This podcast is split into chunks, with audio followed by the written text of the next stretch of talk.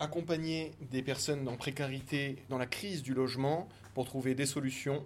C'est le travail de Nicolas Verdier, responsable pôle développement et projet à l'association Habitat et Humanisme. Il y a aussi cet aspect du bénévolat qui est fondateur dans euh, l'association Habitat et Humanisme.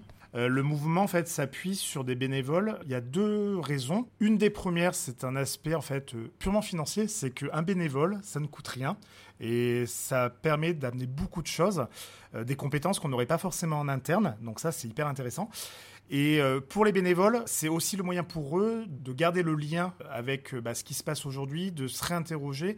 Euh, de, se sentir utile. On a tous besoin à un moment de, se sentir utile dans la société. Je pense notamment depuis aussi le Covid où les gens sont en quête de sens. Donc le mouvement s'appuie, nous, sur 5000 bénévoles au niveau du territoire. C'est énorme. Hein. On est une structure dense. Sur l'Auvergne, les 150 bénévoles, ça représente 18 équivalents temps plein à l'année. Donc c'est énorme. C'est-à-dire qu'on on ne pourrait pas faire ce qu'on fait aujourd'hui si on ne travaillait pas avec des bénévoles, main dans la main entre les salariés et les bénévoles. Majoritairement, on est sur des publics retraités, plutôt des jolies carrières. On a des gens qui nous amènent des compétences qu'on ne pourrait pas de toute façon aller euh, avoir en interne de l'association parce qu'on va avoir va avoir besoin de certaines compétences sur des temps très courts, très précis, très définis.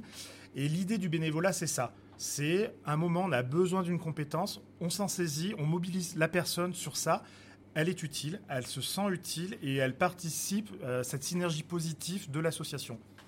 Un modèle en tout cas qui marche bien. Pour Habitat Humanisme, j'étais avec Nicolas Verdier, responsable pôle développement et projet à l'association. Merci. Merci beaucoup.